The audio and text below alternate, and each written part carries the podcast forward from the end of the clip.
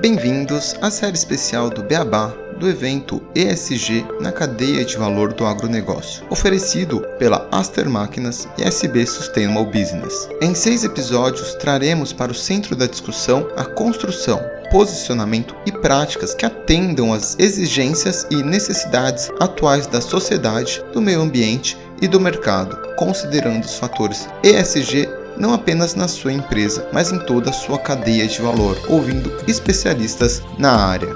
Antes de começarmos, vamos conhecer os nossos patrocinadores.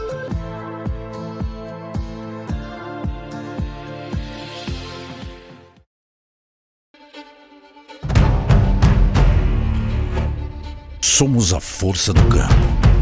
Estamos presentes em cada palmo desse chão plantando e colhendo de forma sustentável e abundante. Faça chuva ou faça sol. Trabalhamos para que a vida possa avançar, contribuindo com o produtor rural para alimentar o mundo e construindo o futuro das próximas gerações. Afinal, é sempre bom ter com quem contar em cada etapa dessa jornada.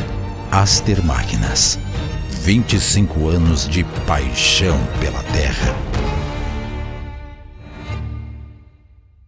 O SB Sustainable Business Solutions é uma ISD Tech, reconhecida como uma excelente solução automatizada e baseada em dados para monitoramento de risco externo e análise de materialidade para atendimento da sua empresa e sua cadeia de fornecedores. Com o ISD Data Intelligence, captamos dados que viram informações para tomadas de decisão, além de monitoramento para o mercado financeiro, com evidências auditadas.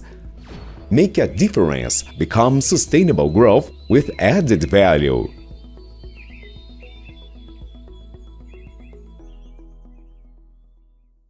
Bem-vindos ao quarto episódio da série ESG na cadeia de valor do agronegócio. Nesta série especial sobre o oferecimento de Aster Máquinas e SB Sustainable Business Solutions, traremos os principais nomes do agronegócio brasileiro para uma discussão sobre o ESG na cadeia de valor do agronegócio. Este é o episódio Cases e Avanços na Cadeia Produtiva. E para falar sobre esse tema aos ouvintes, nós teremos hoje a presença da Maiara Ribeiro, do time de sustentabilidade institucional da Suzano. Tudo bem, Maiara? Tudo bem, Renato? Como estão vocês? Oi, pessoal, tudo bem? É um prazer estar aqui com vocês hoje. Oi, Gustavo, tudo bom por aqui? Oi, Mayara, prazer te receber aqui com a gente nessa série especial e tenho certeza que vai ser uma conversa muito produtiva, muito interessante aqui para os nossos ouvintes. Hoje iremos mostrar como estão os avanços SG e a integração nas cadeias produtivas do agronegócio. Mostrar cases que demonstram o caminho certo a seguir quando se fala de agronegócio, ou seja, uma cadeia integrada, sustentável, gerando valor para todas as partes interessadas, de forma a proteger o meio ambiente, fomentar a economia com emprego, os dívidos e melhora de qualidade de vida na região atendida pela cadeia de valor. Isso, Gustavo. Bom, quando falamos de agronegócio, a soja, o milho, o arroz, a cana-de-açúcar, o feijão, sempre vem muito à nossa cabeça e por um motivo. São as maiores culturas da agricultura brasileira em área plantada, de acordo com o levantamento realizado pelo Instituto de Manejo e Certificação Florestal e Agrícola, o IMAFLORA. Junto, os cinco produtos agrícolas correspondem a mais de 70% das lavouras brasileiras durante o período de 1985 até 2017, foi quando a gente conseguiu obter esses dados. Porém, não só destes produtos sobrevive o agronegócio. Ele diz respeito a todas as atividades econômicas que se relacionam com a produção e comercialização de produtos agrícolas. E o cultivo de árvores com fins comerciais, como o eucalipto, é um grande negócio aqui no nosso país. O Brasil é referência mundial em cultivo de eucalipto, estando entre os principais produtores de celulose papel e painéis de madeira. O setor brasileiro apresenta a maior produtividade medida em volume de madeira produzida por unidade de área ao ano e a menor rotação do mundo, que equivale ao tempo decorrido entre o plantio e a colheita das árvores. E a Suzano é uma gigante quando falamos em plantio de árvores para a produção de diversos produtos que a empresa fornece. Então, a Maiara está aqui com a gente hoje para a gente poder falar um pouquinho sobre tudo o que a empresa está fazendo como referência em produção de sustentabilidade no agronegócio. Mayara, para a gente abrir aqui a nossa conversa, vou puxar a primeira pergunta. Como comentamos, o agro envolve diversas culturas e a Suzano pode ser considerada um exemplo na produção de florestas para extração de celulose e confecção de vários produtos. Nos conte um pouco mais como é a atuação da empresa nessa frente e como vocês têm se destacado na produção e extração dessa madeira de forma sustentável. Ah, bem legal, obrigada. Bom, acho que para começar a conversa, vale apresentar rapidamente a Suzana, assim, para quem ainda não conhece a empresa, né, ter uma dimensão do que, que é essa gigante brasileira. A Suzana ela já tem 98 anos de vida, quase uma centenária já.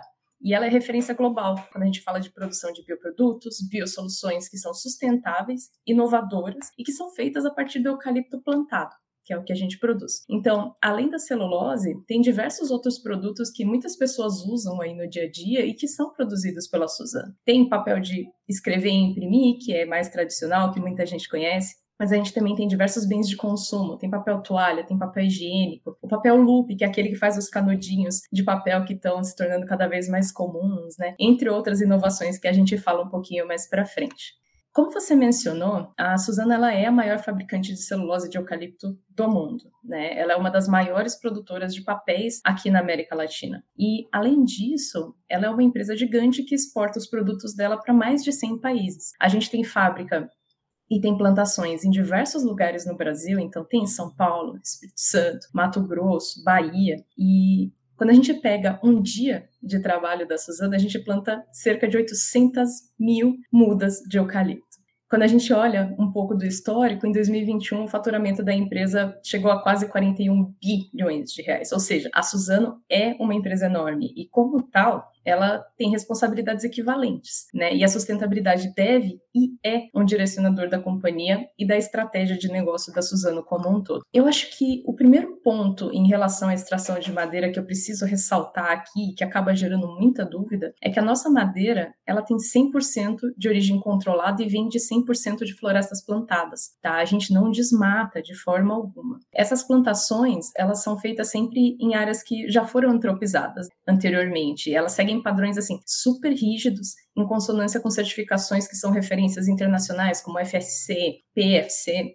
E quando eu falo de área antropizada, eu estou falando de áreas que já eram utilizadas para outros fins, né? Fazendas que muitas vezes estavam com solo de baixa qualidade, que eram utilizadas para outros tipos de plantação e que a gente passa a utilizar para o plantio do eucalipto, né? São essas áreas que a gente escolhe para plantar suas florestas. E falar em agronegócio sustentável devia ser algo mais natural, né? Porque se a gente pensar bem, uma plantação, qualquer coisa que a gente esteja produzindo no agronegócio, depende de solo de qualidade, depende de um regime de chuvas controlado, de um meio ambiente equilibrado, uma boa relação com as comunidades do entorno, quando a gente pensa nessas plantações gigantescas e que acabam impactando essas comunidades. Então, se uma empresa não cuida desses aspectos de sustentabilidade do negócio, ela está jogando contra ela mesma. A gente acredita profundamente aqui na Suzano na geração de valor compartilhado. A gente acredita que as empresas que não estão olhando para a sustentabilidade na operação, elas não vão existir mais no longo prazo, né? A sustentabilidade, ela tem que estar inserida na estratégia e no modelo de negócio das empresas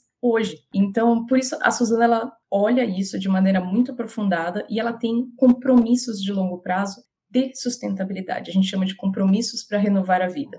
Eles são um conjunto de metas de longo prazo que vão desde metas ambientais relacionadas a mudanças climáticas, consumo de água, manutenção e promoção de biodiversidade, até metas sociais. Então, a gente tem metas de diversidade, equidade e inclusão, metas voltadas para a melhoria de qualidade de educação, e uma que eu particularmente acho muito, muito inspiradora, que é a de remover 200 mil pessoas da linha de pobreza nas áreas de atuação da companhia. Para quem está aqui escutando o podcast e quiser conhecer um pouco mais, esses compromissos, eles são públicos, tá, pessoal? Tá lá no site da Suzano, a gente divulga no relatório anual da empresa, inclusive o quanto a gente está avançando nesses compromissos que a gente assumiu. Legal, e então convido todo mundo a entrar lá no site para ver os compromissos, para se aprofundar mais em relação a esses pontos. Bom, e quando a gente pensa em economia circular, um dos princípios é o de maior uso possível dos bens naturais.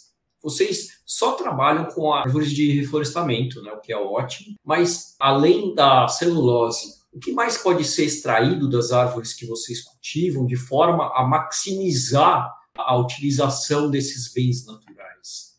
Ah, excelente pergunta.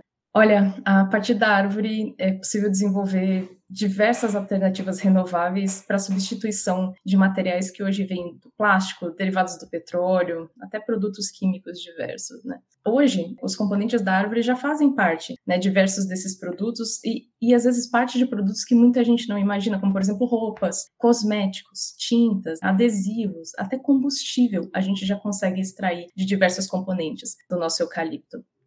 Aqui na Suzano, a gente olha para esse ciclo de vida, para esses componentes que essa árvore nos entrega de maneira geral, por meio da inovabilidade. Né? A inovabilidade é o que a gente chama de inovação a serviço da sustentabilidade. É a forma como a gente produz, como a gente cria novas soluções. No mundo que a gente vive, não tem mais espaço para inovação sem sustentabilidade. E também não tem como criar um futuro sustentável se a gente não focar em inovação. Por isso a gente faz questão de equilibrar essas duas agendas em todas as atividades da companhia. Um exemplo incrível que eu posso trazer aqui para vocês e que está muito em linha com esses conceitos de circularidade e inovabilidade é a utilização da lignina. A lignina ela é um polímero, né? Ela é uma molécula que fica associada ali com a celulose da parede das células das árvores, tá? A principal função desse componentezinho é conferir rigidez permeabilidade, dar resistência para esse tecido vegetal. E se a gente for pensar em representatividade ali da árvore, a lignina está entre 18% e 35% dessa massa seca da árvore como um todo. Então é bastante coisa. No passado, a lignina ela era um resíduo gerado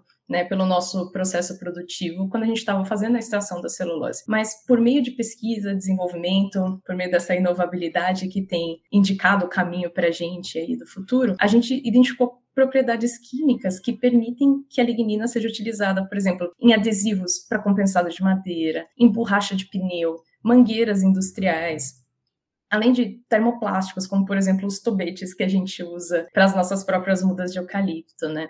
A gente tem um caso também muito legal de estudo conjunto que está sendo feito com o Boticário, que é para a utilização da lignina na criação de cosméticos. A gente fez um estudo em parceria, né? São pesquisadores das duas empresas que trabalharam juntos e identificaram um efeito antioxidante desse ingrediente, né? Então, a lignina é um ingrediente que ela pode ser utilizada em dermocosmético como potencializador de FPS, né, que é a proteção dos raios UV, ela pode reduzir acinzentamento de bases para peles negras, por exemplo. Então, em breve aí a gente deve ver produtos bem bacanas do Boticário que vão utilizar esse nosso composto da árvore. Além disso, quando a gente pensa, por exemplo, na área de tecidos, a gente consegue fazer, através da nossa celulose microfibrilada, que a gente fala, tecidos. Né? Então, a gente consegue garantir tecidos de origem renovável, com práticas de cultivo super reguladas, super transparentes, né? muito sustentáveis, e que podem auxiliar aí a nossa indústria de moda a seguir um caminho mais sustentável também.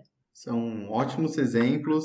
Eu gosto muito do case da lignina, conhecia já, acho sensacional que está sendo desenvolvido com essa molécula, né, é essa substância extraída da árvore. Eu acho que fica um exemplo para todas as pessoas que trabalham com produtos agrícolas, produtos naturais, a utilizar o máximo possível, pesquisar, né, porque eu sei que teve muita pesquisa envolvida nisso tudo, mas como otimizar ao máximo os produtos que estão ali presentes, né? E além desses produtos, vocês também trabalham com a preservação de áreas naturais. Afinal, floresta a gente não pode definir apenas como um plantio de uma única espécie de árvore, né? A gente sabe que é para uso, e você deixou isso muito claro, que são áreas antropizadas, mas a gente também precisa ter desenvolvimento e cuidar das nossas florestas. Então eu queria saber como vocês auxiliam o meio ambiente com a preservação de matas nativas e quais os resultados que isso tem trazido para vocês, que vocês enxergam resultados positivos, obviamente. Ah, claro. Bom, as áreas de preservação têm bastante importância aqui para Suzano, né? Hoje a gente tem 2,4 milhões de hectares de áreas destinadas ao plantio mesmo, e um milhão de hectares de áreas que são destinadas à conservação. E aí isso a gente tem distribuído em biomas amazônicos, cerrado e mata atlântica, que é onde a gente costuma ter também as nossas plantações próximas, né? Fazendo uma conta rápida de cabeça aqui, isso vai dar aí mais de 30% das áreas próprias da Suzano. É bem representativa, né? Quando a gente olha para o banco de dados da empresa, a gente faz o um monitoramento da qualidade dessas áreas, né? De tanto valor que a gente vê nelas, a gente tem áreas que trabalham diretamente com elas, garantindo essa qualidade dessa regeneração. Então, nesse banco de dados, a gente tem catalogado mais de 4.300 espécies de plantas, aves, anfíbios, répteis, mamíferos, incluindo vários que eles apresentam algum grau de ameaça de extinção. Esse volume de áreas de conservação que está distribuído nesses biomas, eles contêm ali áreas de preservação permanente, né? Então, áreas de reservas legais, que são exigidas pela legislação brasileira, mas também tem territórios que a Suzano identificou voluntariamente como sendo áreas de alto valor de conservação. A gente está falando aí de mais de 90 mil hectares de habitats que a gente considera de importância global e nacional para conservação. Né? Então, aqui a gente está indo além do que a legislação exige da nossa atividade rural. Essas florestas, elas são consideradas um ativo valioso não só para Suzano, né, mas para o mundo como um todo. Quando a gente olha para uma floresta, ela provê serviços ecossistêmicos, né? A gente está falando aqui de sequestro de carbono, promoção de habitat de vida selvagem, purificação, armazenamento de água, ou no caso da Amazônia, por exemplo, né, a formação dos famosos rios voadores que trazem as chuvas aqui para a parte sudeste e centro-oeste do nosso país, formação de solos e tantos outros. E a gente entende que esse ativo ele é tão, tão valioso que a gente se comprometeu até 2030 a conectar meio milhão de hectares. Então, isso equivale, só para dar uma noção aí para quem está escutando, a quatro vezes o tamanho da cidade do Rio de Janeiro. Então, a gente vai conectar meio milhão de hectares dessas áreas prioritárias para conservação nos biomas do Cerrado, da Mata Atlântica e da Amazônia. Então, só para explicar por que, que essa conexão é importante. Quando a gente tem essa fragmentação desses hábitats, esses hábitats ficam mais frágeis, né? A fragmentação, ela é uma das principais ameaças à vida das espécies no geral. Essa fragmentação, ela diminui a diversidade, né? Eles ficam isolados. Essa biodiversidade, ela não consegue fazer troca. Quando a gente constrói um corredor, que são essas conexões que a gente se comprometeu a fazer, a gente constrói esse corredor ecológico, a gente permite que tenha migração de animais entre esses fragmentos, que além deles se cruzarem com outros animais de outros fragmentos e isso trazer mais diversidade genética, eles também conseguem levar pólen, sementes e promover essa troca. Então isso tudo deixa esses fragmentos, essa biodiversidade muito, muito mais resiliente. Então todo o ecossistema acaba ganhando quando a gente promove esses corredores com os quais a gente se compromete comprometeu. Acho que vale falar aqui também do Parque das Neblinas, que é uma reserva de Mata Atlântica que é gerida pelo Instituto Ecofuturo, que é mantido 100% aqui pela Suzano, e que está localizado aqui em São Paulo, né? Para quem quiser conhecer, gente, o parque ele é aberto ao público, tá? Ele tem diversas opções de ecoturismo, tem trilha de bicicleta, passeio de caiaque, tem área de camping. E esse é um parque também que, além de ter essa. É na cidade de São Paulo ou no estado? É no estado. Ele fica descendo depois de Mogi, no sentido do litoral. E bom, livre, pessoal, visitem.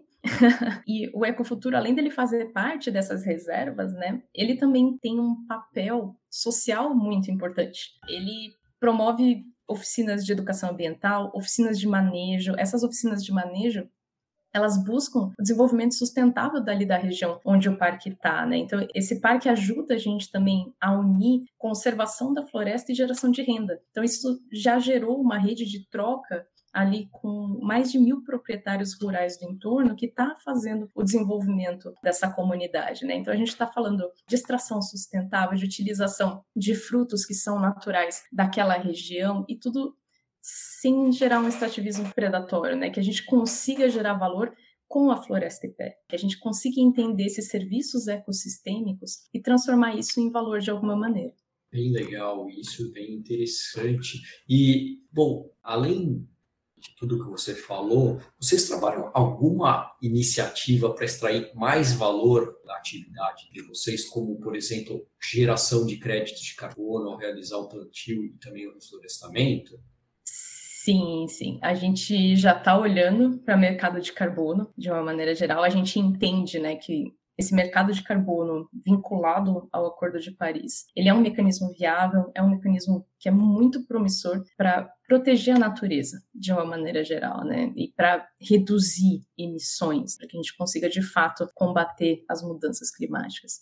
É um mercado no qual o Brasil sozinho podia gerar crédito de carbono no montante de, sei lá, um bilhão de toneladas de CO2 equivalente, é muita coisa, é muito representativo. A gente tem potencial de ser líder nesse mercado. A gente conseguiria assim gerar receitas aí estimadas, né, pessoal, de 100 bilhões de dólares aí até 2030. Então, quando a gente olha o setor florestal dentro dessa oportunidade, a gente vê que o setor florestal representa mais da metade desses créditos, né? Então, pensando aí nas ações de manejo sustentável, recuperação de matas nativas, a gente entende que o mercado de carbono regulado, ele também vai possibilitar diversos projetos. Não é só a questão da gente ter um retorno financeiro em cima disso, mas, por exemplo, Vamos supor que eu quero fazer o retrofit de uma fábrica hoje, que quando você coloca a conta na ponta do lápis, ele não está dando o retorno esperado sobre o capital que eu pretendo empregar nele. Mas quando eu coloco nessa conta o que vai ser evitado e o que vai ser reduzido de emissões,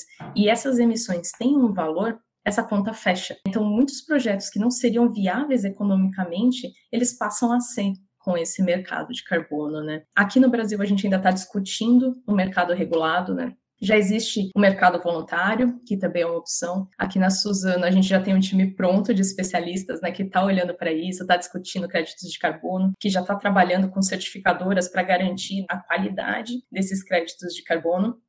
E a gente também já tem conversas bilaterais aí com potenciais empresas que querem comprar nesse mercado voluntário, mas isso ainda está sendo estudado, né? A gente ainda não definiu por qual desses mercados, se o regulado ou voluntário, a gente pretende seguir bem interessante, Mayra, todas essas iniciativas que você trouxe, né? Acho que são várias frentes que vocês acabam atuando. Uma pergunta extra aqui que eu tenho: como que vocês, dentro da Suzano, fazem todo esse planejamento para atuar nessas frentes e está alinhado a parte de diretoria, gestão? Como foi o desenvolvimento dessa cultura da empresa para trazer essa preocupação ambiental e ir pensando em todas essas ações focadas na sustentabilidade e mostrando que isso realmente traz valor, preservação da natureza, preservação e exploração máxima dos recursos que vocês produzem. Como que é esse desenvolvimento e como que isso está dentro da, da cultura empresarial?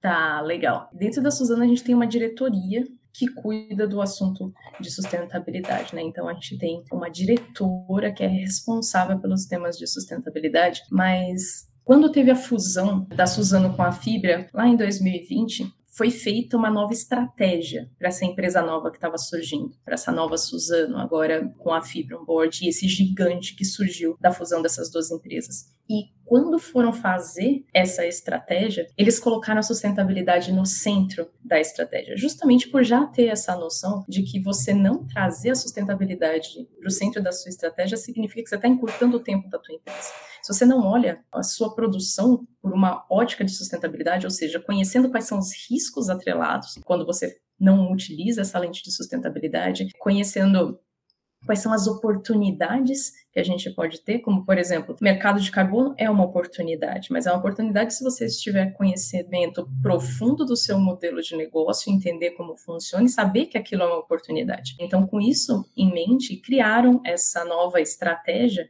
e entre os pilares da estratégia corporativa, e aqui eu não estou falando da estratégia de sustentabilidade, mas a estratégia corporativa da empresa, eles colocaram essa sustentabilidade. Então, a partir disso, né, essa estratégia, ela foi construída com muita consulta externa. Então, a gente costuma brincar que, além de ouvir as partes interessadas que amam a Suzana, então a gente falou com fornecedor, falou com cliente, acionista, a gente também escutou muita gente que não gosta da Suzana e que trouxe, assim, críticas e sugestões incríveis para que a gente conseguisse olhar por outra ótica, né, a nossa estratégia de longo prazo. Então, foi extremamente rico o exercício. A partir daí, a gente conseguiu traçar essa estratégia da companhia e também trazer esses compromissos. Quando a gente olha para esses compromissos para renovar a vida que eu falei logo no começo da nossa conversa, eles são super amplos, né? Então a gente está olhando para o negócio, mas a gente também está olhando para o impacto que a empresa tem na comunidade na qual ela está inserida. Então a gente quer ser uma empresa que gera lucro, somos uma empresa, mas que seja um lucro justo, um lucro admirado. Aí acho que um ponto que é bem relevante aqui é que para garantir que essa sustentabilidade, essa estratégia e esses compromissos sejam atingidos, a gente tem o envolvimento de todos os nossos diretores e do próprio CEO. Todos eles têm, no mínimo, uma meta atrelada a esses compromissos e a sustentabilidade de maneira geral. Então, isso também faz com que o tema tenha uma relevância enorme dentro da empresa. Bem interessante, acho que é sempre legal a gente ver um pouco essa construção até mesmo, né, tanto para os nossos ouvintes, mas a gente está falando aqui ESG na cadeia de valor do agro, para empresas, né, se espelhar, porque eu acho que é um case muito bacana que vocês estão construindo, né? Não podemos falar que já está finalizado. É uma jornada, exato, é uma jornada. E essa é a ideia né, desse episódio, né, trazer esses exemplos para o mundo agro. Com certeza. Acho que vocês trazem bem esse exemplo e para a gente já ir encerrando, a gente queria que você deixasse, após todos esses cases, essa apresentação da empresa, para os nossos ouvintes, para as empresas do agro também, para os produtores que estão aqui ouvindo a gente, uma mensagem, uma palavra final de uma visão de como que o agro pode se beneficiar de todas essas práticas verdes você já mostrou como que a Suzano fez isso, mas como que as pessoas e empresas podem se utilizar também da mesma forma que vocês vêm fazendo. Ah, bacana. Eu acho que principal benefício é a gente e empresas, de maneira geral, é parar de olhar para a sustentabilidade como se fosse um custo e entender que ela é um valor, que ela gera valor, né? Então, além de a gente conseguir contribuir para o equilíbrio do meio ambiente, que é fundamental para o agro, do qual ele depende profundamente, a sustentabilidade ela tem sido a escolha da sociedade como um todo, né? Então, a gente tem aí consumidores com práticas de consumo mais consciente, que estão começando a olhar isso, clientes nossos que estão começando a questionar questões de ciclo de vida, de utilização de insumos, ecoeficiência de maneira geral, acionistas, empresas financeiras. Temos aí discussões gigantescas em cima de investimento e de acionistas que já estão sendo considerados quase ativistas também, mas a sustentabilidade ela também te ajuda a olhar no longo prazo. Quando a gente fala de sustentabilidade, a gente está falando de geração de valor no longo prazo. Você entender quais são os caminhos, quais são os riscos, quais são as oportunidades de longo prazo, garantindo que você não vai destruir o seu ambiente, não vai prejudicar a sua sociedade nesse longo prazo, porque isso vai fazer com que a sua empresa deixe de existir. Acho que uma forma de tangibilizar aqui também a questão de sustentabilidade como valor é, por exemplo, os títulos verdes, né, os títulos de sustentabilidade que têm surgido recentemente. Então, as empresas conseguem emitir títulos de dívida de maneira geral, que estão atrelados a metas, a projetos de sustentabilidade, e dessa forma conseguir taxas de crédito que são menores, né, por conta desse compromisso de se desenvolver nesses temas de sustentabilidade, de atingir uma meta de redução de emissões, de atingir uma meta de aumento de diversidade no seu corpo de empregados e por aí vai. Isso já é uma realidade. É uma realidade na Suzano, nós temos títulos desse tipo e também diversas outras empresas também já conseguiram essas taxas de financiamento menores por conta dessa valoração de sustentabilidade. Eu acho que não agir de forma sustentável é não cuidar das externalidades do seu negócio. Se a gente for caminhar aqui para um fechamento, eu acho que se a gente não olha para essas externalidades, para esses impactos que a gente está promovendo na sociedade, no longo prazo isso inviabiliza a existência das empresas. Empresas que se recusam a ver essa questão de sustentabilidade hoje, a inserir a sustentabilidade na estratégia, e eu acho que elas não vão conseguir sobreviver por muito mais tempo aí. Com certeza, Mayara. Bem legal essa visão, a gente poder escutar um pouquinho de vocês. Eu concordo com essa parte de que as empresas que não começarem a enxergar a sustentabilidade como um valor, elas não vão perdurar. Porque talvez o, né, a gente tem que trabalhar o mundo para que a, a, gente possa perdurar também, né? Então, acho que as pessoas estão cobrando mais, os investidores também, está todo mundo de olho de que a gente precisa preservar o nosso planeta, o meio ambiente, a sociedade também, não podemos esquecer a sociedade, as pessoas, para que tudo fique num equilíbrio. Né? E acho que essa sua mensagem traz bem legal a gente ouvir você falando em todos os cases Porque, no fundo, é isso. A gente está falando aqui de agro, a gente sabe que o agro tem alguns impactos, mas a gente não pode deixar só esses impactos é, destruírem o planeta. A gente tem que, pelo contrário, né, pegar tudo que o agro tem de bom, tem tanta tecnologia, tem tanta inovação vocês trouxeram e tem vários cases que podem fortalecer as empresas, podem fortalecer os produtores, podem fortalecer toda a nossa sociedade para que a gente avance num desenvolvimento de fato sustentável, né? Ah, sim. Não existe uma empresa de sucesso numa sociedade em decadência. Toda empresa é feita por pessoas, ela produz produtos que, no final das contas, também vão ser destinados a pessoas, né? Então, se a gente tem um desequilíbrio muito grande no meio ambiente, se a gente tem uma desigualdade muito severa, tudo isso acaba impactando as empresas direto ou indiretamente, né? Então, não tem como ignorar esse cenário. Não, e é muito importante isso do, de colocar como gerar valor, porque aí as empresas vão colocar a sustentabilidade de uma forma estratégica. E tendo de uma forma estratégica elas vão realmente ter um impacto positivo na maneira como executam as estratégias de sustentabilidade, alcançando resultados muito melhores do que quando você coloca aquilo como um risco apenas ou como algo que você tem que fazer por obrigação, porque uma, a curva aqui de aprendizado, quando você coloca algo como estratégico e, e de execução, ela é muito maior. Você executa isso com muito mais eficácia e excelência.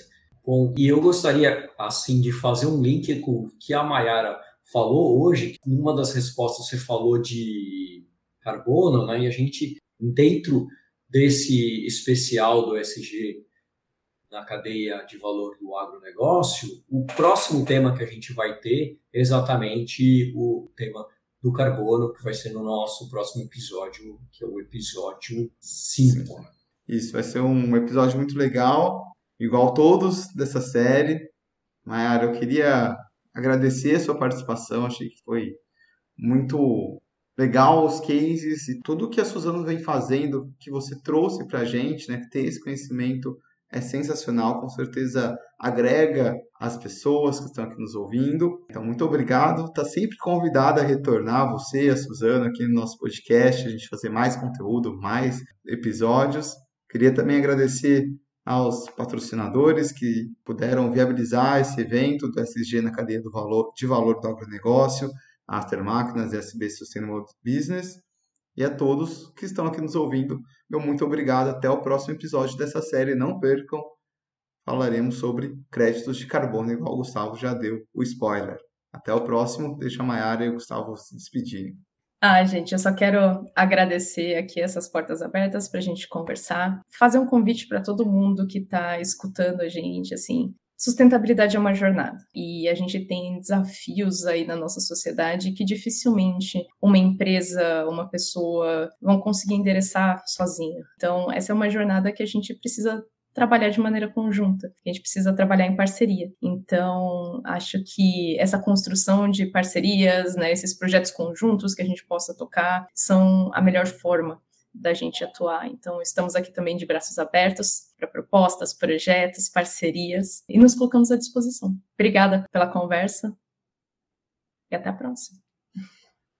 Obrigado, Mayara. Obrigado aos ouvintes. E, como sempre, legal falar aqui sustentabilidade de todos, né? tanto as empresas como a gente, como pessoa física também. A gente precisa colocar sustentabilidade na nossa vida e lembrar os ouvintes de, além de colocar sustentabilidade na vida deles, dar os cinco estrelas na gente no Spotify, dar o like no YouTube, Instagram, LinkedIn e outras plataformas, porque aqui o Beabá é sustentável.